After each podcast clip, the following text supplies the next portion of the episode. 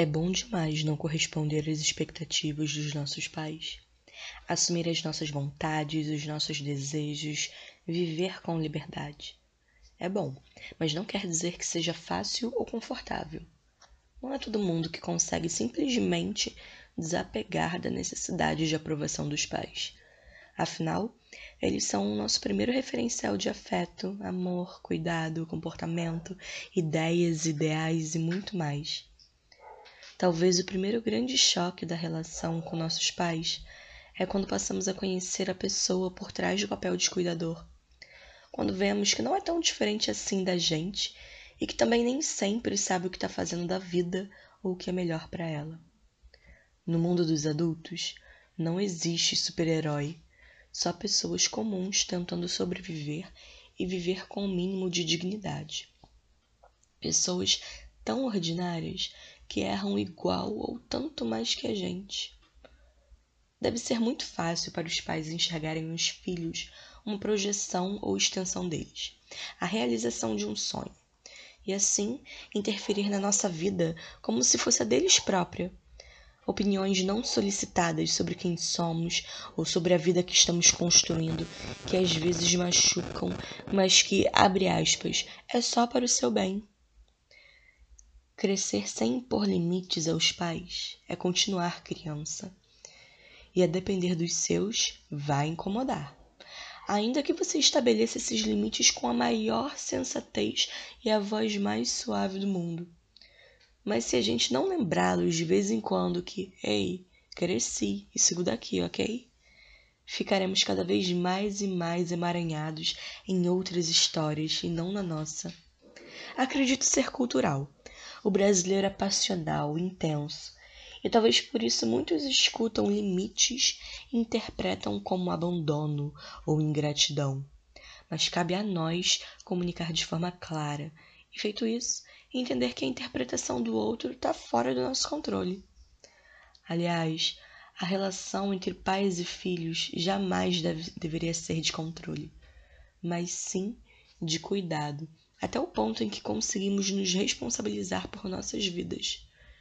Ainda que a sociedade predominantemente cristã romantize e santifique a família, nada mais é que uma pequena comunidade, e como em toda comunidade, poderá haver união e alegria sendo compartilhada, mas também diversidade, conflitos e, em alguns casos, até rompimentos.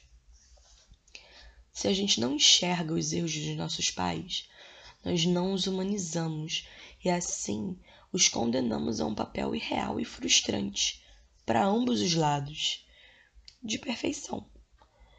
Se a gente só enxerga os erros dos nossos pais, nós nos condenamos a uma vida onde eles sempre terão o poder e o protagonismo das nossas vidas.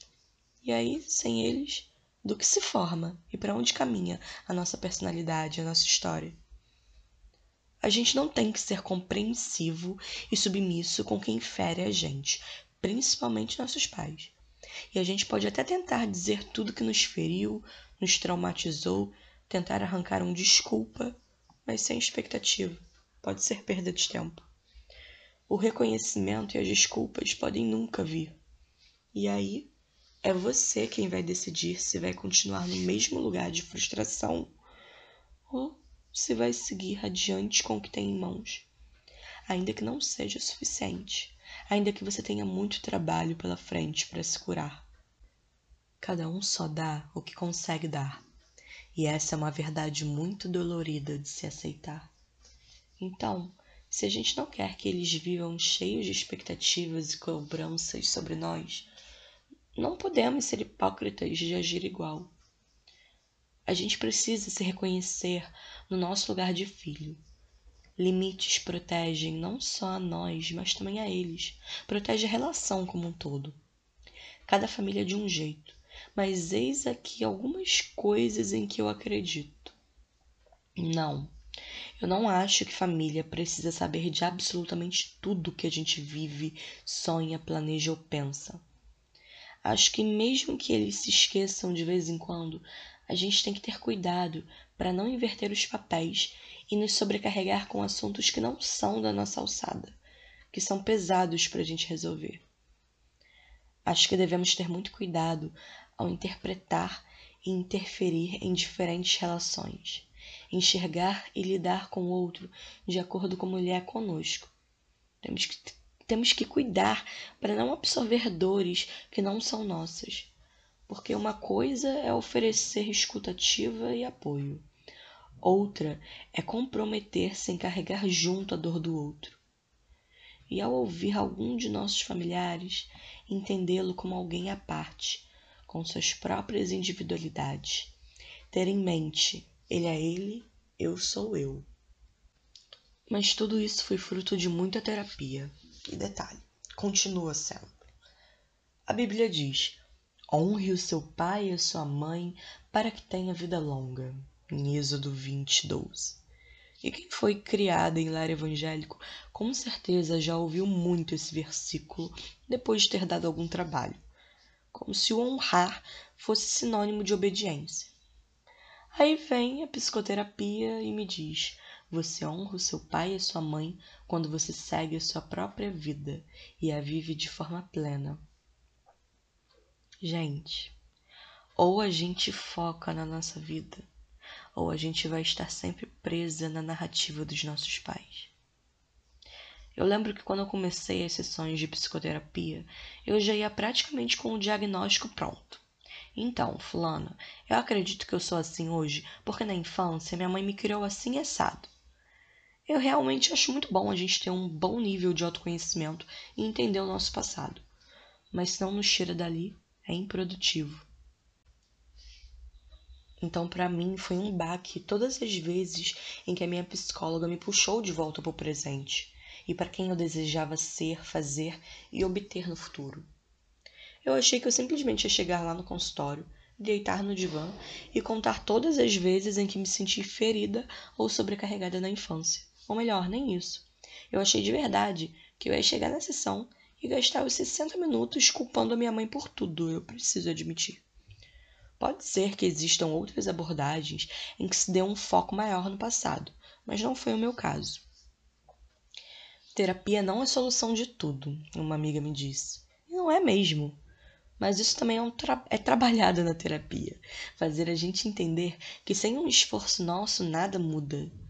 Terapia não é para dar solução, mas é uma poderosa ferramenta administrada por uma pessoa de fora, imparcial, que está ali por, por e para você, que ajuda a jogar luz sobre o que precisa ser trabalhado e que a gente pode não estar enxergando ou conseguindo lidar sozinhos, para que a nossa vida vá para frente e a gente viva com mais autonomia. Houve um tempo em que eu falava tanto sobre a minha mãe, dentro e fora da sessão, um tempo em que eu me sentia tão imersa nos conflitos que a gente tinha, vivendo e contando em detalhes, em looping, que eu cheguei a sentir como se não estivesse vivendo a minha própria vida, como se a minha vida a minha narrativa fosse sempre em função dessa relação e desses conflitos. Como se eu não fosse a protagonista e não existissem outros vieses para minha história. E a terapia exerceu um papel fundamental nessa mudança de mentalidade, onde eu sentia que precisava reassumir o meu poder na minha vida e estabelecer limites não só com ela, mas com outras pessoas do meu círculo, para que as minhas relações fossem mais saudáveis e menos cansativas. E quando você aprende uma coisa nova, não tem jeito, você vai querer compartilhar com outras pessoas. Ainda mais quando faz sentido para você, quando faz tanto sentido para você que parece até um despertar espiritual. Então, eu já cometi muito erro de dar opiniões na minha cabeça construtivas para amigos que me procuravam com base nas coisas que eu, que eu havia aprendido como se o que funcionou para mim funcionasse também para eles, como se eu não tivesse levado meses e até anos para compreender e aceitar alguns pensamentos que eu queria que eles absorvessem ali, na hora.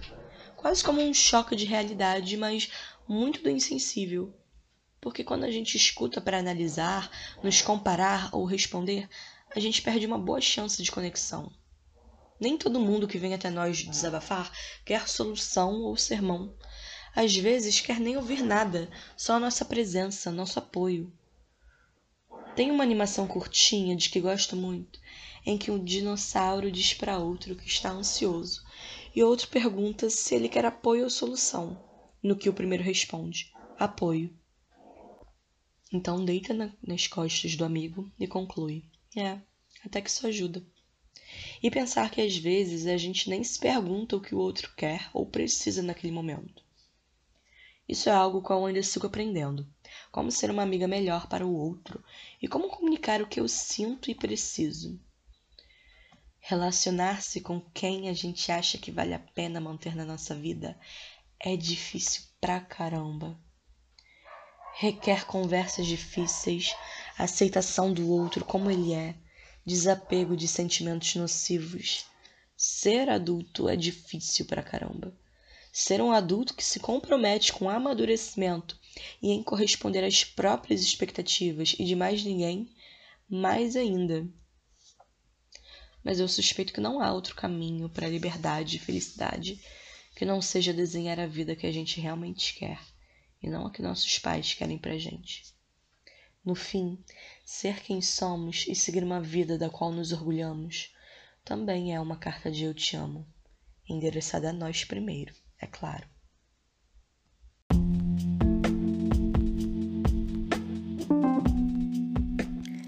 Poesia não acaba aqui. Acompanhe também no Instagram o Certo da Poesia. Ah, se for compartilhar algum episódio, marca o perfil, viu? Aproveita e manda uma mensagem se o que acabou de ouvir te impactou de alguma forma ou te fez refletir. Eu vou adorar saber. Nos encontramos no próximo episódio.